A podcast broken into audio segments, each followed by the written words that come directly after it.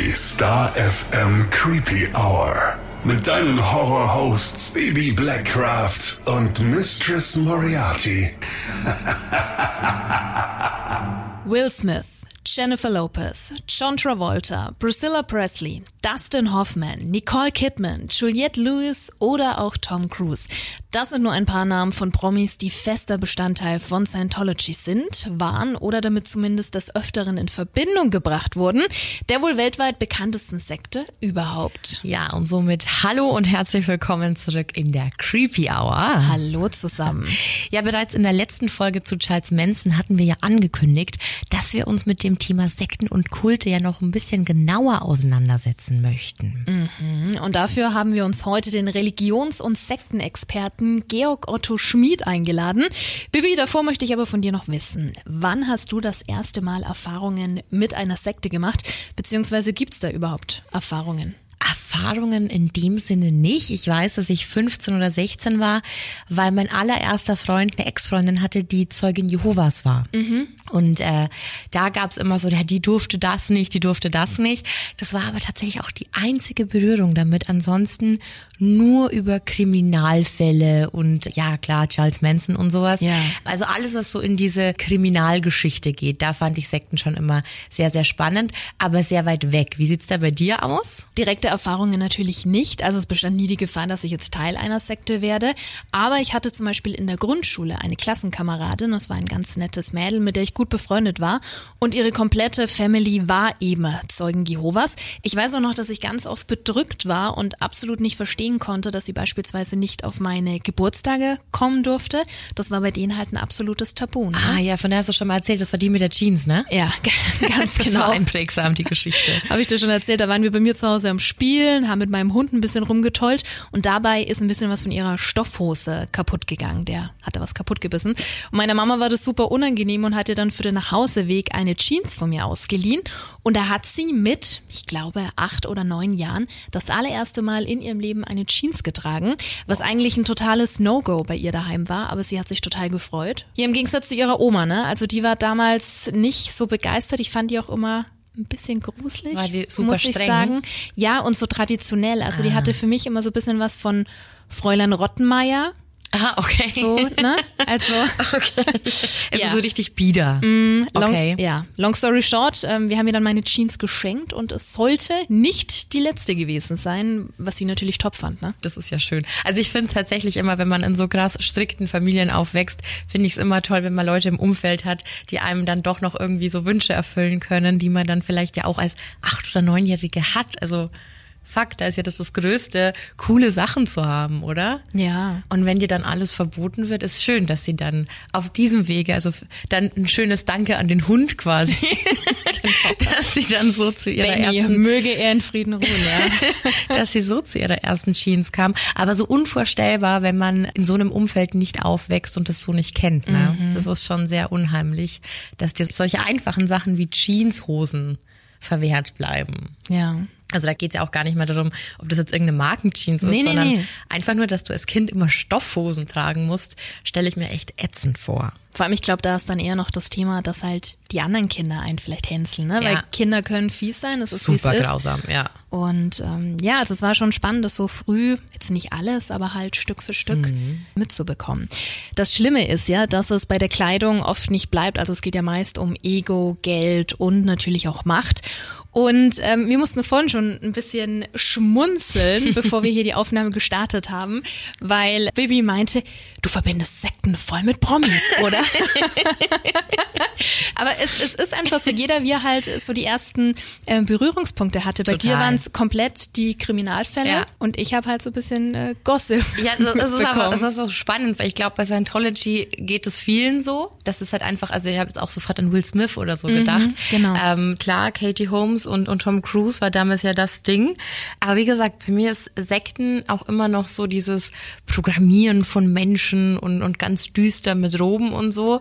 Ja, und halt einfach immer so dieses Gruselige. Ich glaube, Scientology hat da so eine Wendung für sehr prominente und äh, geldige Menschen eingeführt. Meinst du nicht? Also ich finde Tom Cruise schon gruselig, Ja, den finde ich auch. wie der manchmal schaut. Nee, aber es war ja wirklich so das Tamtam, also Mitte, Ende der Nullerjahre. Ja. Und dann hat sich ja auch noch Liam Leah Remini mit eingemischt. Kennst du die, die damals Ach, die- Carrie, die Carrie in, von- genau, King of Queens Ja. gespielt hat? Und die hat dann auch ordentlich was ausgeplaudert. Ich muss sagen, ich hatte das anfangs gar nicht so auf dem Schirm. Die war von Kindesbeinen an bei Scientology, weil ihre Eltern eben schon Mitglieder waren, vor allem Ach, ihre. Mutter. Ihre Mutter ist gebürtige Österreicherin. Und Remini lernte dann eben durch die Sekte auch Tom Cruise kennen, war dann auch auf dessen Hochzeit mit Katie Holmes und hat 2013 tatsächlich den Ausstieg aus der Sekte geschafft, hat ein Buch veröffentlicht, Troublemaker heißt es, passt auch irgendwie, und musste eben aufgrund dessen auch den Kontakt zu ihrer Familie abbrechen. Also Boah. ganz, ganz schrecklich. Ja, das sind halt so krasse, enge Kontakte und die sind da so streng, ne? Also Ja. ist auch so ein Sektending einfach. Ja. Schon übel. Vor allem, wenn du dich trennst, heißt es ja nicht automatisch, dass dein Kind auch raus ist. Also ich glaube, Katie Holmes ist da mittlerweile ja auch draußen, muss das ja alles ihrer Tochter zuliebe gemacht haben. Aber ich weiß zum Beispiel von Nicole Kidman, die war ja früher auch mit Tom Cruise verheiratet. Und die haben zwei Adoptivkinder, die mittlerweile auch schon erwachsen sind. Und die sind beide noch bei Scientology. Da habe ich nämlich mal ein Interview mit ihr gesehen und da meinte sie, ja, sie findet es jetzt nicht gut, aber es sind ihre Kinder und die sind alt genug. Wenn die das so machen wollen, dann ist es für sie okay. Also war beides mal Tom Cruise der ausschlaggebende Ja. Faktor, warum diese Frauen dann zu dieser Sekte gewechselt Ja. sind. Unheimlich. Bitte immer einen klaren Kopf bewahren.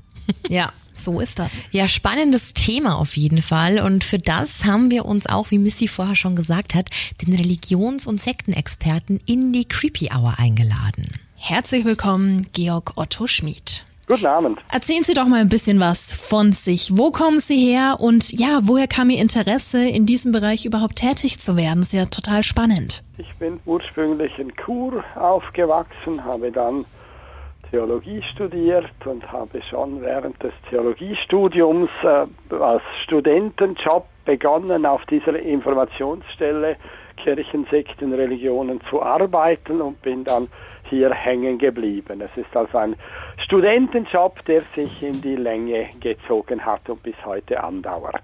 Das ist sehr schön und sehr selten, oder? Äh, ja, das mag so sein.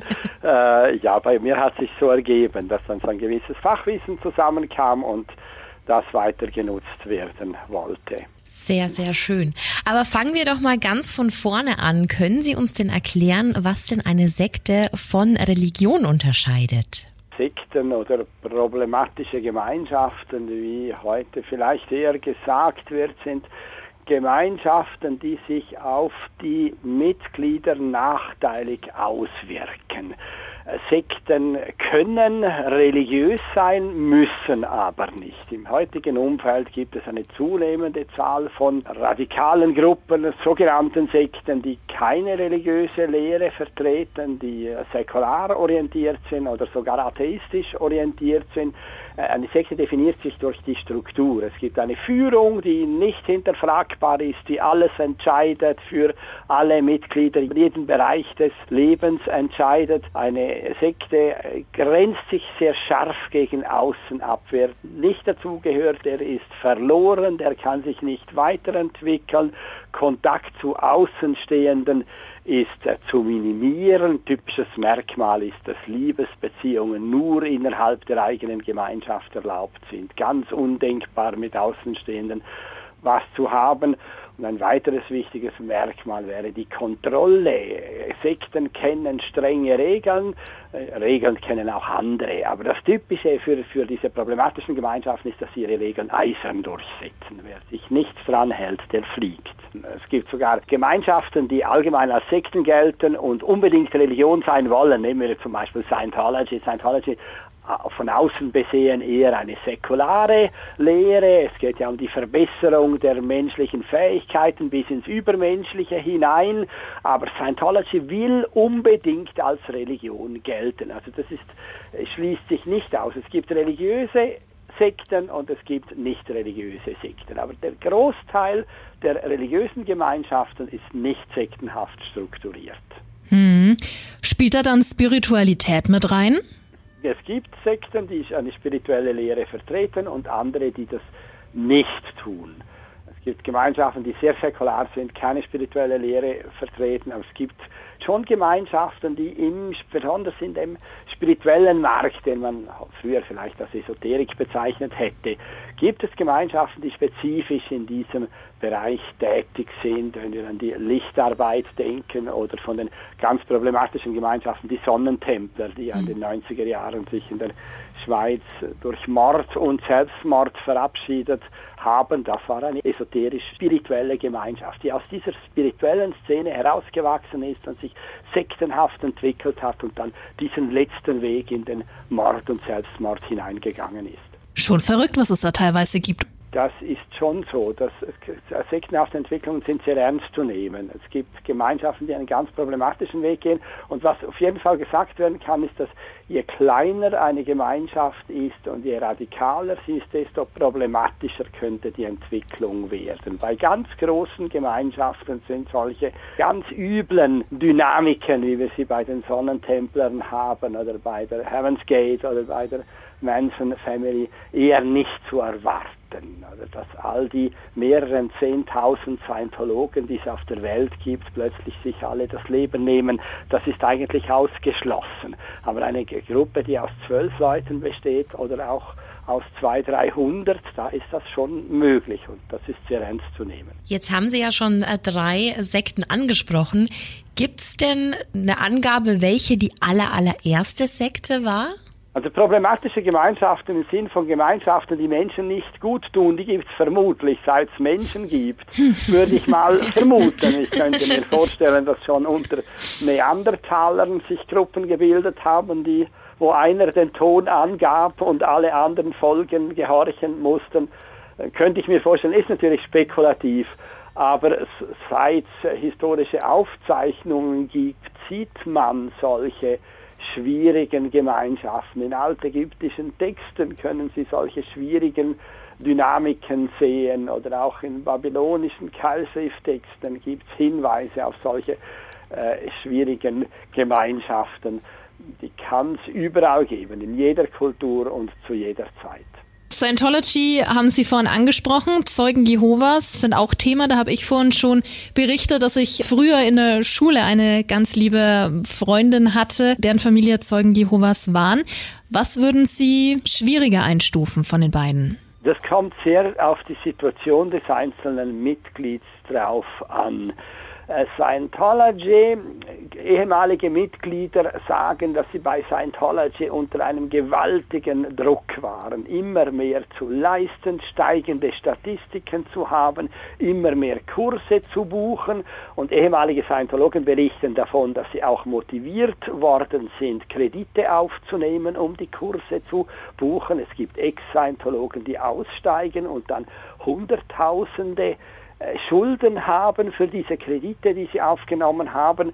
Und das ist was, was es bei den Zeugen Jehovas so nicht gibt. Also dieser immense Druck, bei den Zeugen Jehovas gibt es schon Druck, sich an die Regeln zu halten und bei diesem Predigtdienst mitzumachen, da jeden Samstag äh, von Tür zu Tür gehen. Vor Corona noch gingen sie von Tür zu Tür. Heute werden Briefe oder Postkarten geschrieben. Äh, da gibt es schon auch Druck. Aber das ist mit dem Druck von Scientology nicht vergleichbar. Also jetzt würde man sagen, in einer Normalsituation wären die Zeugen Jehovas eher in Anführungszeichen harmloser als Scientology. Aber es gibt eine Ausnahme. Sobald ich eine Bluttransfusion brauche. Bei Scientology habe ich kein Problem, mir eine Bluttransfusion geben zu lassen und überlebe. Bei den Zeugen Jehovas ist die Bluttransfusion verboten. Wenn ich mich an dieses Verbot halte, kann ich sterben. Das kann dann sein, dass das einen tödlichen Weg geht. Also die im Grunde harmlosere Gemeinschaft kann in einer bestimmten Situation tödlich gefährlich werden. Und deshalb ist bei diesen radikalen Gruppen immer wichtig, dass wir schauen, in welcher Situation ist ein bestimmter Mensch, der dieser Gemeinschaft angehört. Dieselbe Gemeinschaft kann für die eine Person vergleichsweise harmlos sein und für eine andere Person tödlich gefährlich werden. Hm. Aber was ist genau dieser Knackpunkt bei der Bluttransfusion, wo die Zeugen Jehovas sagen, nee, nee, ist nicht? Die Zeugen Jehovas sind der Überzeugung, dass die Seele des Menschen, die Lebenskraft des Menschen im Blut steckt. Es gibt im Alten Testament so archaische Stellen in diesen Gesetzbüchern, in diesen fünf Büchern Mose wo es heißt, dass die Lebenskraft des Menschen im Blut steckt. Und deshalb ist die Idee, dass wenn ich Blut von einem anderen Menschen erhalte, erhalte ich gewissermaßen dessen Lebenskraft, dessen Persönlichkeit und bin dann nicht mehr der Alte. Das ist die eine Begründungslinie. Und die andere Begründungslinie, das ist dieses sogenannte Apostelkonzil in Apostelgeschichte 15 im Neuen Testament. Da kommen ja die Apostel zusammen und überlegen sich, welche Regeln sollen für alle Christinnen und Christen gelten, egal ob sie vorher jüdisch waren oder ob sie heidnisch waren. Und eine dieser Regeln, die die Apostel bestimmen, die für alle gelten sollen, sei, dass sie sich des Blutes enthalten sollen. Jetzt war das damals wahrscheinlich so gemeint, dass Fleisch gegessen werden sollte, das geschächtet wurde, also von nach jüdischen Regeln geschlachteten Tieren Fleisch gegessen werden sollte. Die Zeugen Jehovas interpretieren das anders. Die Zeugen Jehovas essen ja konventionell geschlachtetes Fleisch, also sie bestehen nicht auf der Schächtung. Die Zeugen Jehovas sagen, dass die Apostel damals im ersten Jahrhundert nach Christus schon die Bluttransfusion vorausgesehen hätten, die nach 1900 erfunden wurde und damals schon 50 äh, nach Christus diese Bluttransfusion verboten haben, die dann um 1900 erst entdeckt wurde. Von außen besehen eine wenig einleuchtende Auslegung dieser Stelle, aber für die Zeugen Jehovas ist es so. Und deshalb sagen sie, es sei unbiblisch, eine Bluttransfusion zu nehmen. Und sie lehnen das strikte ab. Bleiben wir noch gleich kurz bei den Zeugen Jehovas. Die dürfen auch nicht äh, Fernsehen, richtig? die Zeugen Jehovas haben kein ganz striktes Verbot fernzusehen, aber die meisten Fernsehprogramme sind nicht angeraten. Da muss strikt geschaut werden, was passt, was passt nicht.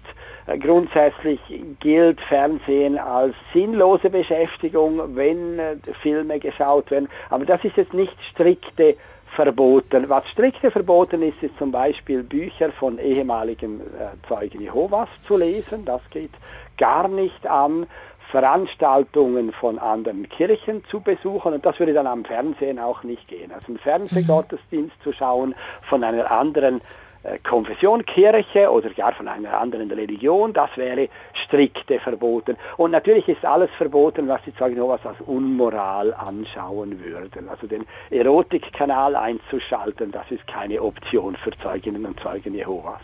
Hm. Also es geht eher um Moral als mehr um das Abschotten der Mitglieder, oder?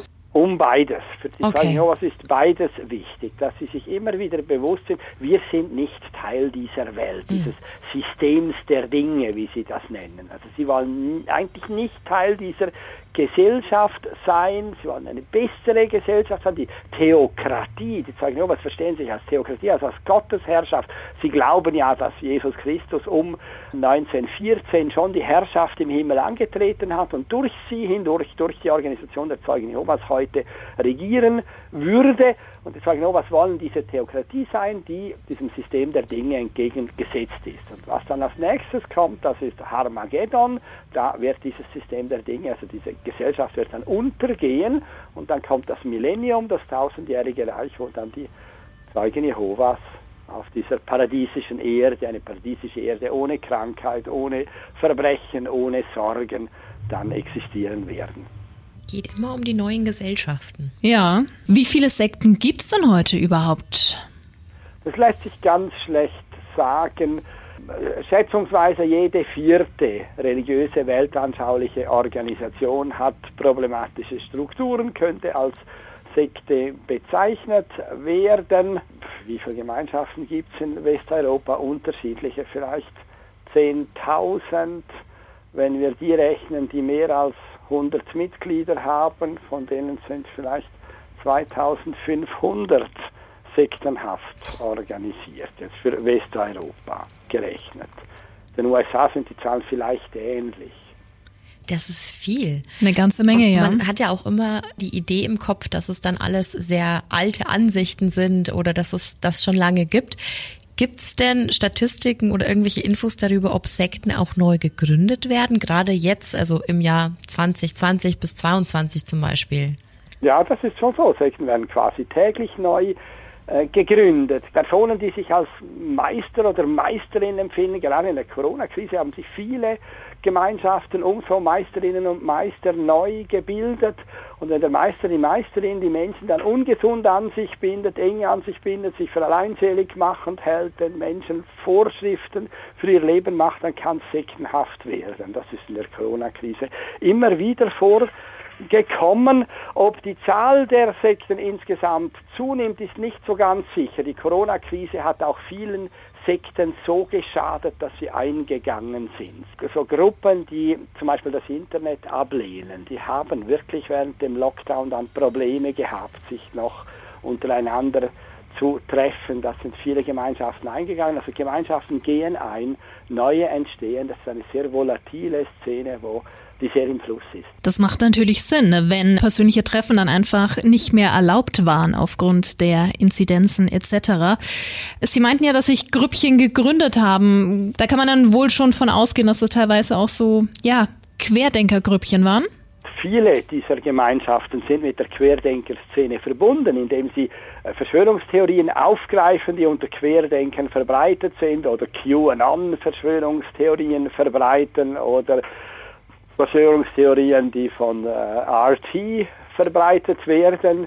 Sehr viele radikale Gruppen schauen RT und übernehmen pro Putin Propaganda. Also Verschwörungstheorien spielen bei heutigen Gemeinschaften, bei vielen heutigen radikalen Gruppen eine wesentliche Rolle. Verschwörungstheorien eignen sich ja auch, um sich von außen abzugrenzen. Wenn ich mich als den Hort der Wahrheit sehen will und die ganze Welt herum, rundherum als verdorben und satanisch und unerlöst, dann eignen sich Verschwörungstheorien, um sowas zu begründen.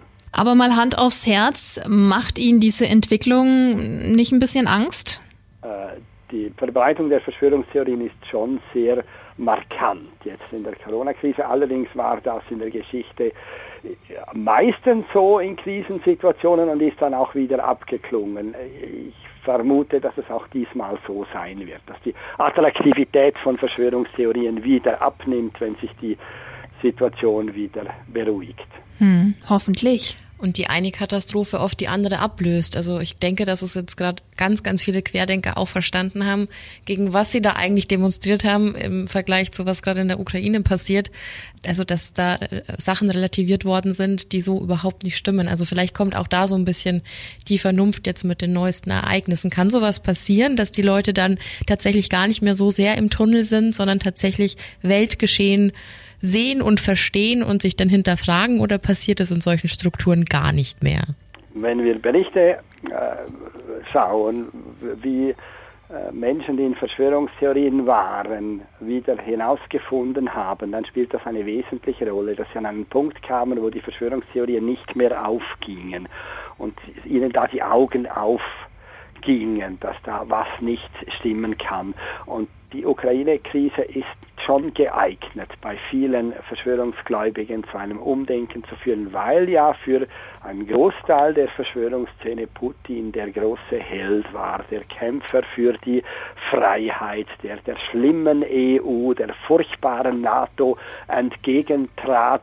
Und Putin als Freiheitskämpfer, das geht so nicht mehr. Also unter Verschwörungsfans sehen wir im Moment eine große Irritation. Wer ist nun der Gute? Wer sind die Guten, wer sind die Bösen. Das ist ein wesentliches Element, um Verschwörungstheorien zu vertreten, wenn jemand die Sehnsucht hat, dass sich Gut und Böse strikte trennen möge, dass die Welt schwarz und weiß ist und eben nicht grau in grau, wie die Realität in der Regel sich präsentiert. Also wer so das Schwarz-Weiß-Denken sucht, der sucht sich Verschwörungstheorien und da war Putin jetzt lange der große Held und, und Protagonist und da eignet er sich gar nicht mehr. Und das führt zu einer großen Verunsicherung unter Verschwörungsgläubigen. Hm.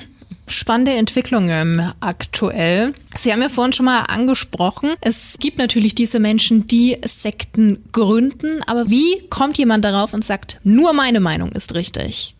In der Regel entwickeln sich Gemeinschaften nicht vom Start weg zu Sekten, sondern sie beginnen als lose Bewegungen um eine Meisterin, einen Meister herum, der eine Botschaft hat, die für ein Zielpublikum attraktiv ist. Das ist das Entscheidende, wenn ich eine, manchmal hört man ja so salopp den Spruch, jetzt gründe ich dann eine Sekte.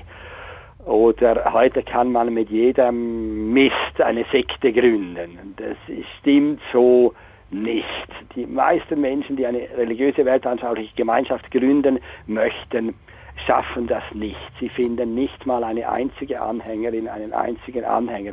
Ich kenne allein hier auf dem Platz Zürich zwei Dutzend Menschen, die sich für die Inkarnation von Jesus Christus halten. So einfach ist es nicht, dass ich mich auf den Platz stellen kann und irgendwas verkündigen kann und dann laufen mir die Leute nach oder dass ich eine Webseite auftun kann mit irgendwelchen Theorien und dann finde ich Gläubige. Sondern ich muss eine Botschaft haben, die für ein Zielpublikum attraktiv ist und zwar attraktiver als die schon vorhandenen.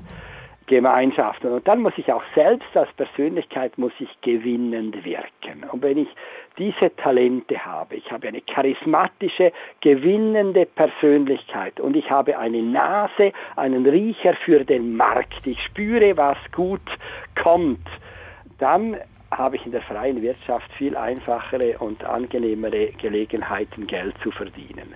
Also allein wegen des Geldes eine Sekte zu gründen, das macht niemand. Das äh, funktioniert nicht, respektive wer das Talent hat, der findet, kommt leichter zu Geld als mit einer Sekte. Nein, Sekten, Gemeinschaften gründen Menschen, die es schätzen, über andere Menschen Macht auszuüben. Also Machtdefizit haben und dann Anhänger um sich scharen wollen. Wenn das mein Bedürfnis ist, dann ist das Gründen einer spirituellen Gemeinschaft vielleicht eine Option. Aber eben, ich muss charismatisch sein, ich muss Talent haben, ich muss eine gewinnende Persönlichkeit sein, ich muss eine Lehre haben, die gut am Markt liegt, die für ein Zielpublikum attraktiv ist und dann habe ich eine gewisse Chance. Und das Schwierigste ist dann das Gewinnen der ersten Anhängerinnen und Anhänger. Wenn ich mal eine rechte Gruppe zusammen habe, dann kann ich die ja dann aussenden, um weitere Menschen anzuwerben.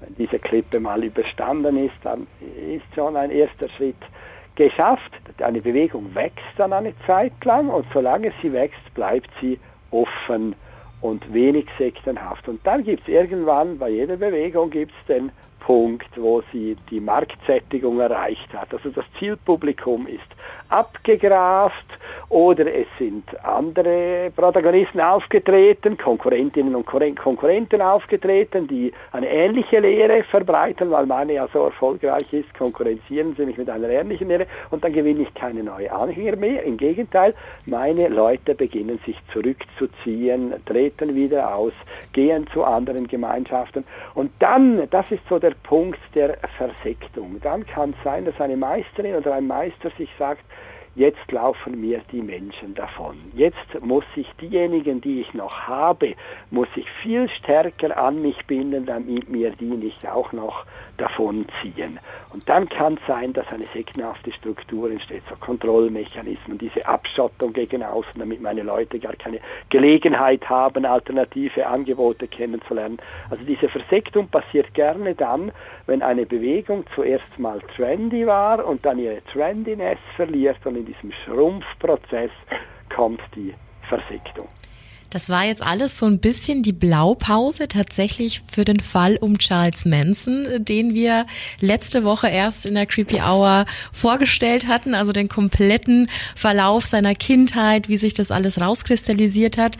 Der war ja mit seinen 1,57 auch immer im Kampf mit sich, äh, sich zu, zu beweisen, war ein großer Narzisst und hat es auch geliebt, im Mittelpunkt zu stehen und die Leute eigentlich immer um ihn rundum zu manipulieren da, glaube ich, ist es genauso passiert. Der kam nämlich irgendwann in diese Zwickmühle, dass er jetzt irgendwas umsetzen musste, von was er ständig gepredigt hat, nämlich, dass dieser Rassenkrieg ausbrechen soll. Und dann hat er die Menschen ja wirklich angestiftet, diese Drecksarbeit für ihn zu machen und er selbst war ja gar nicht beteiligt an den Morden. Wie erklären Sie sich denn das, wenn man das jetzt mal runterbricht auf die Sektenstruktur? Ja, das ist ein, ein entscheidender Moment in der Geschichte von radikalen Gemeinschaften. Wenn sie konkrete Ankündigungen machen, es wird das und das passieren und dann passiert das nicht. Eine Zeit lang kann die Gemeinschaft sich noch darüber hinweglügen.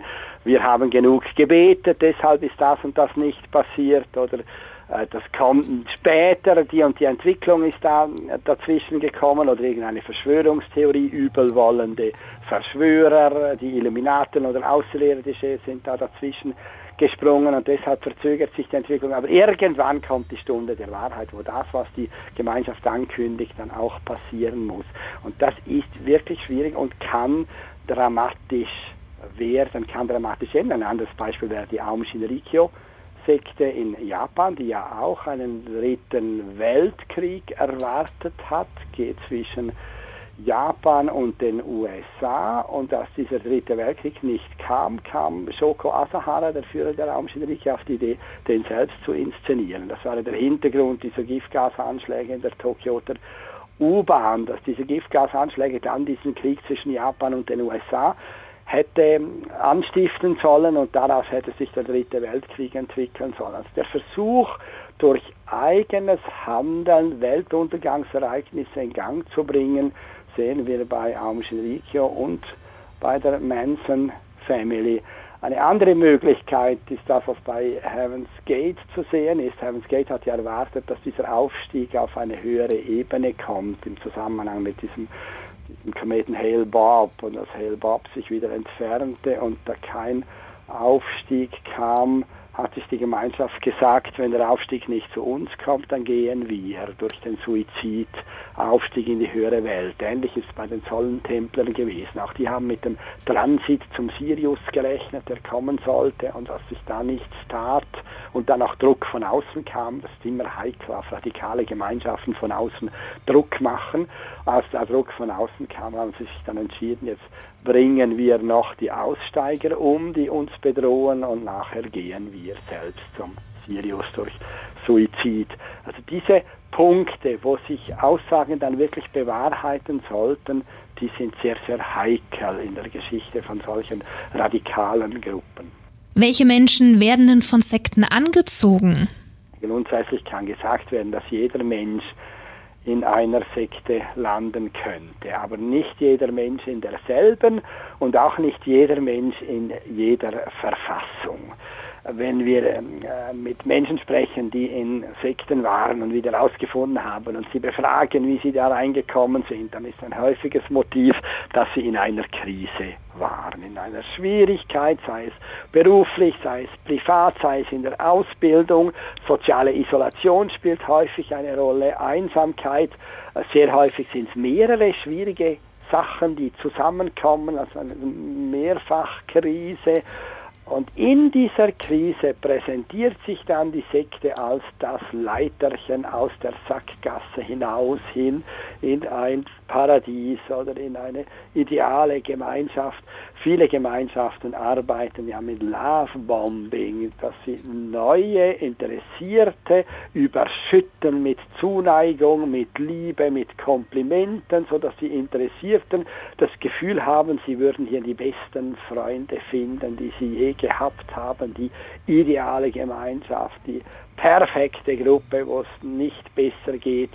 Und für einsame Menschen oder Menschen in Krise ist das dann schwierig, da nicht angezogen zu werden von einer so überwältigenden Liebe. Effektiv muss gesagt werden, wenn ich auf eine Gemeinschaft stoße und ich merke, da werde ich ganz unrealistisch stark geliebt, dann ist es auch unrealistisch oder dann ist es Lovebombing, dann ist es gestellte Zuneigung einer Sekte, um mich anzuwerben. Ja, apropos Liebe, Bibi und ich haben uns vorhin auch über den Fall Tom Cruise bzw. Katie Holmes unterhalten. Passiert es dann auch öfters oder ist das jetzt nur so ein Promi-Beispiel, dass man durch eine Partnerschaft damit reingezogen wird? Das kommt nicht ganz selten vor, dass Menschen sich verlieben in andere Menschen, die schon in radikalen Gemeinschaften sind und dann Mitglied werden müssen. Also radikale Gemeinschaften verlangen von ihren Mitgliedern, dass sie mit anderen Mitgliedern Liebesbeziehungen führen oder die Ehe eingehen. Und da gibt es dann nichts. Wenn ein Mitglied jemand Außenstehendes kennenlernt, muss die außenstehende Person selbst Mitglied der Gemeinschaft werden das ist in unserer Beratungsarbeit, ist das beinahe Daily Business, dass Menschen uns anrufen und sagen, sie haben sich verliebt in ein Mitglied einer Gruppe. Wenn ich jetzt da Mitglied werde, um mit dieser Person zusammen zu sein, was passiert mir dann? Oder kann ich das wagen oder ist das problematisch? Bei Scientology ist es recht häufig, dass Menschen, die in Partnerschaft treten mit Scientologen, Scientologinnen, dann vor dieser Wahl stehen, selbst Scientologin, Scientologe zu werden und sich dann überlegen müssen, mache ich das jetzt oder mache ich das nicht. Wir raten natürlich ab. Äh, Liebe ist nie ein gutes Motiv, um einer Gemeinschaft beizutreten. Sogar bei harmlosen Gruppen, auch eine, einer harmlosen Gruppe soll ich dann beitreten, wenn ich ihren Glauben teile und und ihre Veranstaltungen schätze und da gerne dabei bin, nur weil ich jemanden liebe, irgendwo Mitglied zu werden, auch wenn es sonst harmlos ist, obwohl ich den Glauben nicht teile und auch mit den Veranstaltungen nichts anfangen kann, da komme ich unter Druck oder da passe ich nicht rein, da komme ich unter Druck, das kommt nicht gut. Ist es denn wirklich einfach aus Sekten wieder rauszukommen? Also selbst wenn ich mich der Liebe halber auf sowas einlassen würde, wie schwierig ist es wirklich wieder aus einer Sekte rauszukommen? Das ist ganz unterschiedlich. Das ist von Fall zu Fall sehr verschieden. Es gibt Gemeinschaften, die den Ausstieg bewusst schwer machen, indem sie zum Beispiel Aussteigenden, Austrittswilligen ein schlimmes Schicksal androhen. Oder indem sie im Fall der Zeugen Jehovas, für Zeugen Jehovas ist ja Kontakt zu getauften Personen, die dann aussteigen, strikte verboten. Da gilt strikte Meidung mit Getauften, die dann ausgestiegen sind, darf keinerlei Kontakt mehr gepflegt werden. Und das ist natürlich schwierig. Nehmen wir an, ich bin als Kind bei den Zeugen Jehovas aufgewachsen, dann habe ich mich als Jugendlicher taufen lassen und irgendwann als junger Erwachsener merke ich, das stimmt für mich nicht. Ich kann mit diesem, ich kann den Glauben nicht teilen, ich mag mich nicht an die Regeln halten, ich gehe da raus. Dann dürfen meine Eltern, die bei den Zeugen sind, mit mir keinen Kontakt mehr haben, meine Geschwister nicht mehr, die Freundinnen und Freunde, die ich bei den Zeugen auch gehabt habe, die dürfen mit mir auch keinen Kontakt mehr haben. Das ist ein enorm schwieriger Schritt und darum gibt es viele Menschen, die in Gemeinschaften, die diese Meidung von ehemaligen kennen, dabei bleiben, weil sie sich die Kontakte erhalten wollen, obwohl sie den Glauben nicht mehr teilen. Also da ist der Ausstieg dann wirklich sehr schwierig. Hm. Ich finde es auch ganz, ganz spannend, äh, hört man auch des Öfteren äh, bei Sekten, wenn Menschen programmiert werden. Also wenn ich jetzt zum Beispiel in eine Sekte reingeboren werde, meine Eltern da schon Mitglied waren, spricht man da von einer Art Programmierung oder also wo, wo fängt sowas denn an? Ja, was man so landläufig als Hirnwäsche, Gehirnwäsche in Sekten bezeichnet. Sektenexpertinnen und Experten reden eher von Mind Control, Bewusstseinskontrolle. Da gibt es schon Techniken, die manche Gemeinschaften bewusst anwenden, bei anderen läuft es unbewusst, so nach der Methode Trial and Error. Ich versuche mal und wenn ich merke, dass irgendwas sich so auswirkt, dass mir die Leute nachher stärker glauben, dann mache ich da weiter. Es gibt Gemeinschaften, die schon sehr systematisch manipulativ arbeiten. Zum Beispiel die Gemeinschaft Shincheonji nehmen, die im Moment im deutschen Sprachraum ja intensiv wirbt. 1984 in Korea entstanden, glaubt, dass Man Hee Lee, ihr Gründer, so der äh, Offenbarer für unsere Zeit ist, die Verkörperung der Dreieinigkeit, die Person, die das Christentum, die Bibel erfüllt und will da die neue, der neue Himmel und die neue Erde sein. Shincheonji heißt ja neuer Himmel, neue Erde. Das, was am Ende der Bibel kommt, im, am Schluss der Johannes-Offenbarung kommt ein neuer Himmel und eine neue Erde. Das will Shincheonji sein, diese Erfüllung der Bibel. Das wäre ja Ihre Sache, wenn Sie das so glauben wollen. Aber das Problem ist, dass Sie ganz manipulativ werben. Sie sprechen vor allem junge Christinnen und Christen an, die schon interessiert sind an der Bibel, behaupten dann, sie seien junge Menschen, die zusammen die Bibel studieren würden, wenn da die Interessierten zurückfragen, ja, kommst du denn von einer Kirche? Heißt, nein, nein, wir sind lose Gruppe, ganz informell studieren wir die Bibel. Und wenn jemand die Masche schon kennt und fragt, ja, seid ihr nicht Shinchonji? Das ist doch die Shinchonji-Masche. Heißt, nein, nein, Shinchonji, das kennen wir nicht. Also da wird Faden gerade gelogen. Das ist natürlich Manipulation von übelster Art. Nachher geht es in so ein Bibelstudium, wo jedes Mitglied von zwei bisherigen, also jeder, jeder Interessent wird von zwei bisherigen Mitgliedern äh, betreut, die sich dann auch als Interessierte ausgeben. Also sie geben nicht zu, dass sie da schon lange dabei sind, sondern geben sich als Interessierte aus und schließen dann das, äh, der, der, der, die interessierte Person ein, sowie der Schinken im Sandwich zwischen zwei Brötchen eingeklemmt wird. Und deshalb wird diese Methode Sandwiching genannt. Das Sandwiching ist, wenn hm. zwei bisherige erfahrene Mitglieder, eine Interessentin, einen Interessenten so einschließen, immer mit ihm zusammen sind, ihn ständig begleiten, mit dem Ziel, dass er erstens sich nicht austauschen kann mit anderen Interessierten. Wenn er Zweifel hat, kann er die nicht austauschen. Die beiden bisherigen, die ja Interessierte spielen, die haben keine Zweifel. Nein, nein, wieso fragst du da? Das ist doch alles ganz logisch. Und der, der zweite Grund ist, dass dann dieser Interessierte überschüttet werden kann mit Liebe. Also dieses Love-Bombing kann ideal praktiziert werden in diesen Sandwiching-Beziehungen. Und dann erst im Verlauf der Kurse erfährt diese interessierte Person, dass hinter der ganzen Sache Shincheonji steht, wenn die psychische Abhängigkeit von Gruppe schon immens hoch ist. Also solche Manipulationsmethoden werden als Mind Control äh, genannt und die kommen in vielen Gemeinschaften vor. Und diese Sekte ist momentan in hier in der Region in Deutschland oder in, in der Schweiz? In, in, Im ganzen deutschen Sprachraum sind sie ausgesprochen aktiv. In deutschen Städten vor allem, Universitätsstädten, Großstädten sind sie sehr aktiv werden. Auch in Schweizer Großstädten sind sie unglaublich aktiv. Na gut zu wissen. Das ähm, ja, ist teilweise sehr schockierend, was da los ist. Es ne? kommt einem auch immer so vor, als wären Sekten so weit weg also in, in, meinem Erleben ist es immer so, ja, okay, es gibt Religion und es gibt noch äh, bestimmt, so wie, wie Zeugen Jehovas zum Beispiel, da weiß man, ja, okay, die sind hier auch in der Stadt. Aber so mein persönliches Erleben ist immer, dass Sekten sehr, sehr weit weg vom normalen Tagesgeschehen sind und, und sehr weit weg von meiner Person, dass ich jetzt nicht das Gefühl habe, in meinem Umkreis sind wahnsinnig viele Menschen, die mit sowas konfrontiert werden. Aber gibt's da irgendwelche Zahlen dazu, wie oft man tatsächlich im Leben Menschen trifft, die vielleicht in einer Sekte sind? Oder wie, wie ist da aktuell die Statistik zu Deutschland und Sekten?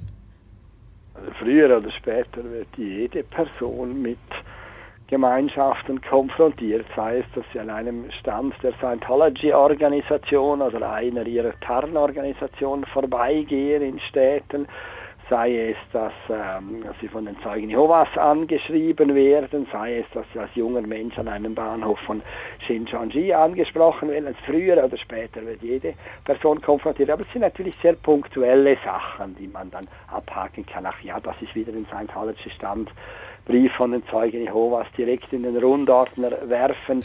Äh, das ist schon das normale Erleben in unseren westlichen Gesellschaften, dass es diese Sekten gibt, dass sie aber so eben höchstens punktuell im eigenen Leben vorkommen. Aber dann kann es plötzlich passieren, dass ich sehr stark betroffen bin, wenn eine enge Freundin oder jemand Verwandtes dann in eine radikale Gruppe gerät oder in eine Abhängigkeit von einer Meisterin, von einer Meisterin, von einem Meister gelangt, wo es dann sehr sektenhaft wirkt. Und dann kann sich die Situation dann sehr schnell ändern. Dann macht es dann Sinn, dass ich mich informiere und mir überlege, was kann ich da unternehmen, um dieser Person zu helfen. Und denkbar ist auch, dass ich selbst in eine Krise gerate und dann plötzlich von Werbern einer Gemeinschaft angesprochen werde.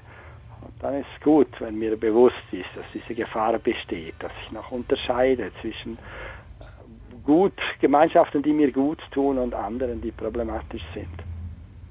Auch sehr spannend, ob solche Werber tatsächlich manche Orte ganz bewusst nutzen. Also ich habe mir jetzt gerade überlegt, stehen die dann vorwiegend vom Arbeitsamt zum Beispiel, also um Leute in Krisen oder in bestimmten Situationen vielleicht schon abzufangen? Äh, ja, das wird schon gemacht, dass das bewusst, bewusst Orte genutzt werden, wo das heißt, ja, es gab schon Gemeinschaften, die vor dem Arbeitsamt rumstanden und da Leute abgeworben haben. Also es gibt schon Gemeinschaften, die so hemmungslos sind.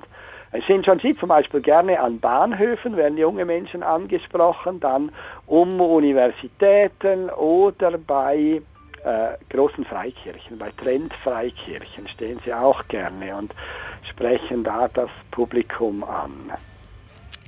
Gibt es so einen Hinweis, auf was man aufpassen müsste?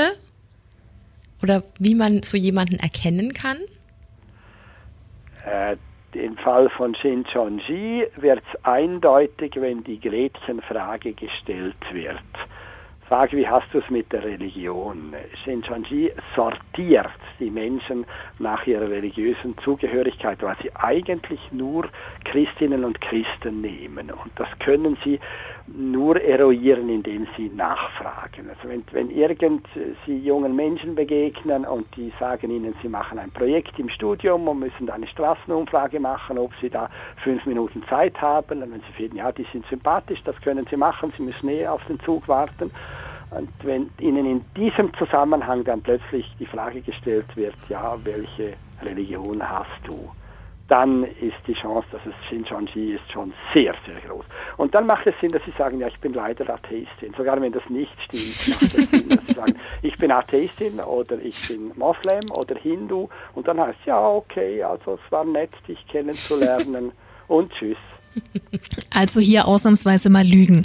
Also in dieser Situation Sie können natürlich auch sagen, ja, ich bin, nehmen wir mal an, also wenn, wenn das jetzt stimmen würde, jetzt, wenn Sie jetzt die Wahrheit sagen wollen, nehmen wir an, das stimmt, und sagen, ich bin katholisch, ich habe katholisch, ich habe den Firmenunterricht gemacht, da habe ich eigentlich vieles erfahren über die katholische Religion. Nein, das Bibelstudium, den Bibelkurs, den Sie mir da anbieten wollen, den brauche ich nicht. Das geht so schon auch. Ist dann etwas aufwendiger, aber geht auch.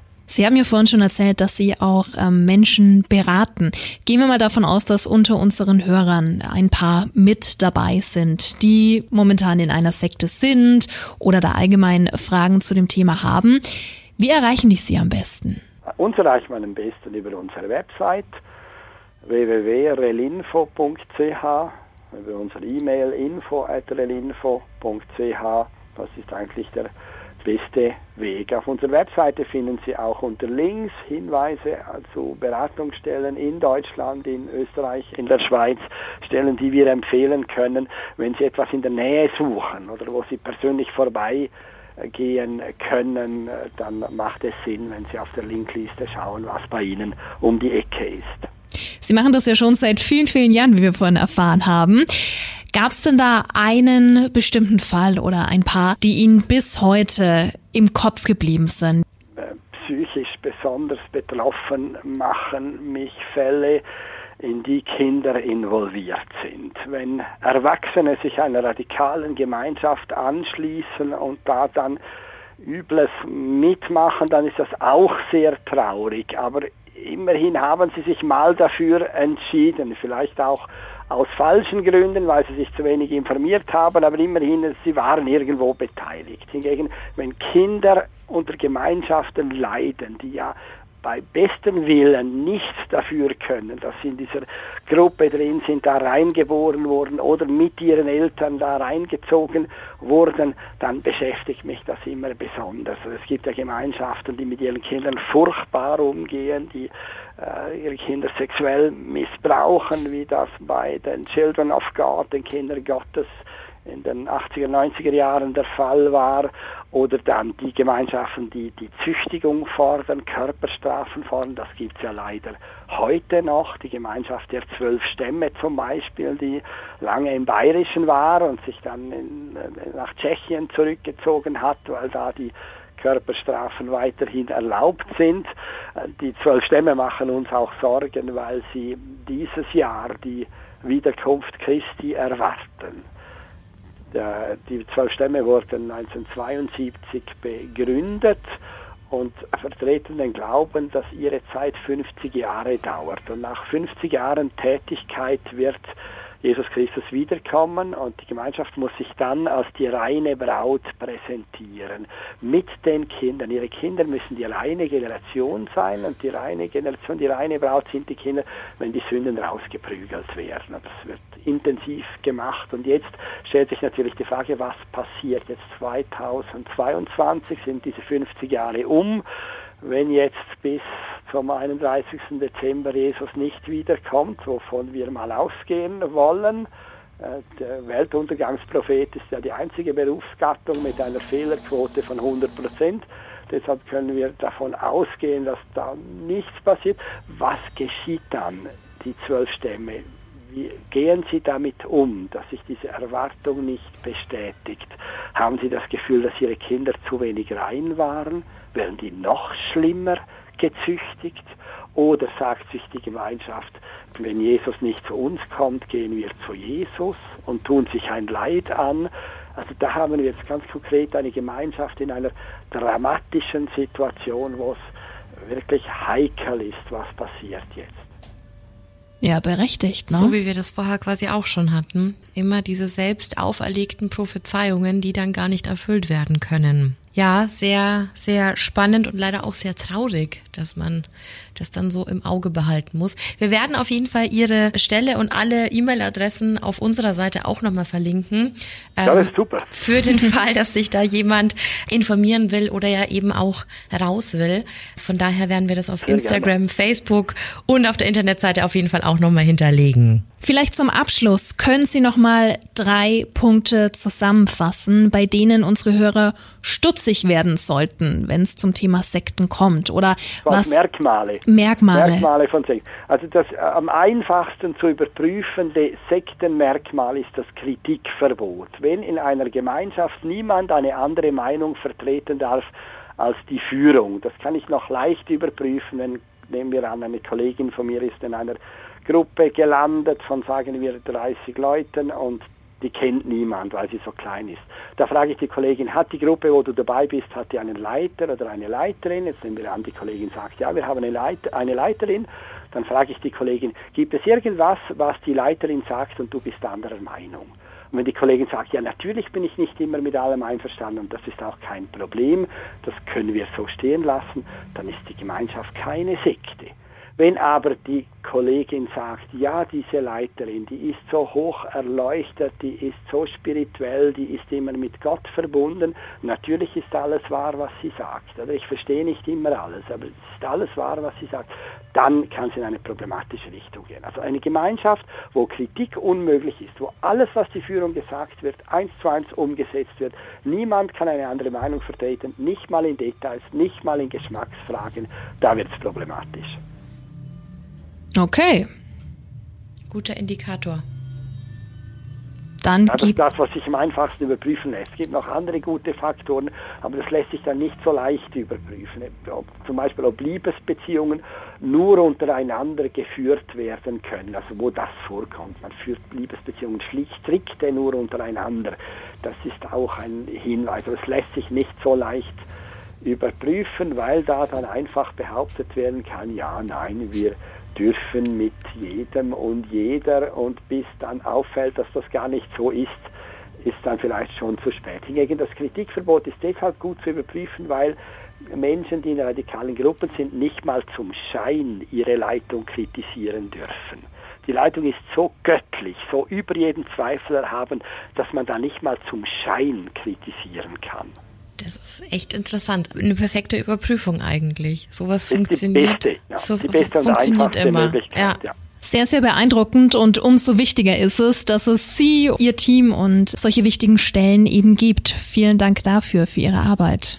Gern gesehen. Dann Ihnen noch einen schönen Abend. Und lieben Gruß Dank. in die schöne Schweiz. Dankeschön. Danke. Auf Wiederhören. Wiederhören. Tschüss. Ein richtiger Experte. Ein richtiger Experte, ja. Ja, es waren ganz schön viele Infos.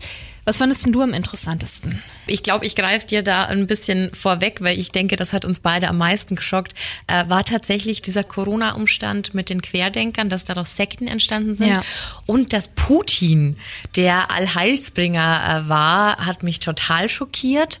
Ich hätte damit nicht gerechnet, dass solche Weltgeschehen tatsächlich in so kurzer Zeit dann Einfluss haben und sich daraus Sekten generieren mhm. können. Fand, fand ich total irre. Für mich ist es in meinem Kopf immer so ein altbelastetes Ding. Ja. Also so, dass man ganz uralte Ideologien oder Ansichten hat. Und jetzt ist das Ganze mit den Querdenkern ja eher so eine Verschwörungsgeschichte. Also es sind ja immer an den Haaren herbeigezogene Ideologien und von daher macht das natürlich schon Sinn. Ja, schließe ich mich an, weil es eben so aktuell ist, ne? Ich fand auch das Thema Shinchon-Chi mhm. so gruselig, also dass das momentan bei uns so überhand nimmt und im Trend liegt, wie er es gesagt hat. Total. Hatte ich auch überhaupt nicht auf dem Schirm, dass es irgendwo Leute gibt, die dich ansprechen und ja auch dich quasi in dem Moment einfach anlügen. Diese Masche finde ich halt einfach so dreist, dass du dich gar nicht als Sekte zu erkennen gibst. Ja. Das ist schon sehr heftig. Das allerletzte. Ja. Herr Schmid hat ja wirklich viele Sekten angesprochen, die zwölf Stämme zum Beispiel. Und über die, Missy, haben wir uns ja auch schon mal privat unterhalten. Da mhm. hattest du ein paar Infos, ne? Naja, wie es äh, vorhin auch schon gesagt hat, auf der einen Seite ist es ja gut, dass die jetzt von Bayern nach Tschechien umgesiedelt sind. Aber gruselig, also dass es diese Sekte überhaupt noch gibt, ja, vor allem mit dem Hintergrund, dass die Umsiedlung ja wegen der deutschen Behörden stattfand, weil dann halt eben doch Stück für Stück was gegen diese brutalen Taten unternommen wurde. Und ich meine mich auch zu erinnern, dass die eine, nennen wir sie mal Erzieherin, sogar zu einer Gefängnisstrafe verurteilt wurde. Ja, da gab es, glaube ich, sogar mehrere Straftaten. Das muss so 2013 rum ja. losgegangen sein. Wir haben uns da mal so ein bisschen eingelesen. Wurde vorher auch schon von Herrn Schmid angesprochen. Die Kinder wurden quasi, wenn sie nicht brav waren, also zum Beispiel viel gelacht haben, im Keller eingesperrt. Also es gab auch Rutenschläge, also körperliche Züchtigungen und das meist tatsächlich bis die Kinder 13 Jahre alt waren, also sogenannte Teenager dann ab 13. Es kommt ja dann auch noch körperlich schwere Arbeit hinzu, also beispielsweise ähm, bei der Ernte helfen. Und ich hatte in einem Artikel mal gelesen, und ich finde, das passt ähm, wirklich gut, Kinderspiele sind bei den zwölf Stämmen verboten. Kinderarbeit ist es nicht. Es ist so grausam und es ist so schlimm, dass es einfach jetzt einfach nur umgelagert worden ist nach Tschechien. Prinzipiell sollte das überall verboten werden. Ja. Ganz, ganz schlimm. Ja, und Kohle gibt's auch nicht, ne? Nee, entlohnt wurden die Kinder nicht, aber auch die Erwachsenen nicht. Es soll zwar Bankkonten geben, aber den PIN dafür, ähm, heißt es aus verschiedenen Quellen, haben meistens nur die Sektenanführer. Also auch absolute Kontrolle von vorne bis hinten, sogar mit der Unterbindung Bindung, überhaupt an finanzielle Mittel zu kommen, um diese Sekte vielleicht verlassen zu können. Also das hängt ja alles zusammen. Du bist völlig ausgeliefert. Absolut, absolut abhängig. Ja, und tragisch sind natürlich auch die Sekten, die ihre Anhänger in den Suizid trieben. Ne? Also Herr Schmid hat ja auch Heaven's Gate zum mhm. Beispiel genannt.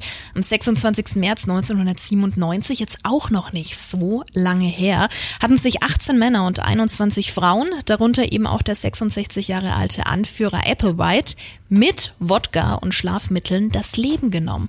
Und manche der Sektenanhänger hatten sich sogar noch Plastiksäcke über den Kopf gezogen. Nur mal ne? 25 Jahre her, das musst du dir mal vorstellen.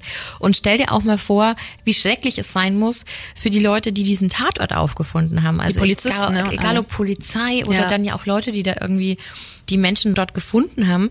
Eine Luxusvilla voll mit 39 Leichen. Also das ist ja, ist ja, hat ja Horrorfilmausmaße. Mhm. Also Boah. es gibt ja auch diese Bilder, wir werden das dann auch mal posten. Überall lagen da so weiße Leichensäcke ja. und, und dann kam die Presse und alleine dieses Bild ist schon so schauderhaft ja. und so, ja, kaum zu glauben, dass es eben in Realität passiert ist. Unglaublich, wozu manche Sekten dann auch imstande sind. Ne? Also bei Charles Manson haben wir es ja gesehen Total. Und, und darüber viel gehört. Aber es gibt ja auch noch bei weitem mehr solche Menschen und solche Sekten, die sowas veranstalten. Und das ist schon sehr, sehr grausam. Ja, und dann aber auch gerade bei Heaven's Gate die Tatsache, dass sie das ja alles nur gemacht haben, um mit der Hilfe eines Kometen beziehungsweise eines Raumschiffs, je nachdem wie du es interpretierst, mhm. ähm, ja, eine andere Ebene erreichen zu können. Ja, für eine bessere Welt. Das ist so gaga. Ja, und es gibt ja auch noch die Sonnentempler, ne? Da war mhm. ja im mhm. Endeffekt fast das Gleiche. Ja, und Shincheonji, wir hatten es ja jetzt vorhin, also diese Trendreligion, wenn wir es so nennen wollen, aus Südkorea, auch hier, ich habe es nochmal rausgesucht, mit der Mission, einen neuen Himmel und eine neue Erde zu erschaffen. Das ist so ein Thema, Bibi, die da könnten wir noch stundenlang wirklich drüber sprechen. So, wirklich ewiges Thema. Ja, ja. nicht zu vergessen die äh, Children of God. Stimmt. Wo ja sexueller Missbrauch von Kindern zum Alltag mhm. gehört. Wir können da auch nochmal dich fragen, also willst du mehr solche Folgen konkret zu einzelnen Sekten so wie wir das über Charles Manson und der Manson Family gemacht haben. Vielleicht ist das was, was dich brennend interessiert. Lass es uns gerne mal wissen, weil, wie gesagt, es gibt so viel Stoff, äh, worüber man da sprechen kann. Es hört quasi gar nicht auf, ja. Und so viele Sekten, äh, die da irgendwann mal leider im Mittelpunkt standen. Also vielleicht, wenn das Interesse groß ist, könnten wir dann noch einzelne Sekten auch mal so in einzelnen Folgen nochmal vorstellen. Also immer her mit deinen Anregungen und Inspirationen über Insta, Facebook oder ganz klassisch per Mail an creepyhour.starfm.de. Das geht natürlich auch. Oder wenn du selbst Erfahrungen gemacht hast mit Sekten, jemanden kennst oder da eine Story hast, kannst du uns diese natürlich auch mitteilen, wenn du möchtest. Genau, und wir werden auch nochmal die Seite von Herrn Schmid verlinken, relinfo.ch und bei uns in der Textbeschreibung von dieser Folge jetzt auch nochmal mit reinpacken. Sehr, sehr spannend, falls man sich da mal wirklich in die professionellen Hände und die Beratung begeben will, wenn man selbst betroffen ist oder jemanden kennt. Also eine große Empfehlung, weil es, glaube ich, keine bessere Anlaufstelle in Bezug auf Sekten und Kulte gibt. Mhm. Es ist so faszinierend, weil dieses Sektenthema, es geht ja bis ganz weit zurück, was er schon erzählt mhm. hat, eigentlich seit es die Menschen mhm. gibt, ja, wo wir vorhin ja auch, ähm, ja. Er hat es nur nett formuliert, aber eigentlich wollte er sagen, es gibt immer irgendeinen Arschloch. Ja. das irgendwo auch Darum mussten wir auch so lachen. Und ist halt eben momentan noch immer Riesenthema, vor allem, dass halt Stück für Stück Sekten nachkommen. Ja. Deshalb war es uns sehr wichtig, dass wir da heute mal drüber sprechen. Falls du noch nicht in die Charles Manson Folge reingehört hast, dann mach das unbedingt von letzter Woche. Mhm. Da gibt's viele Facts. 100 Minuten Charles Manson. Mhm. Die volle Ladung in your face. Das war's auf jeden Fall für heute. Vielen Dank fürs Zuhören. Bleib gesund. Das sowieso und wir hören uns dann wieder nächste Woche. Bis dahin, it real and scary on. Bye bye. Ciao.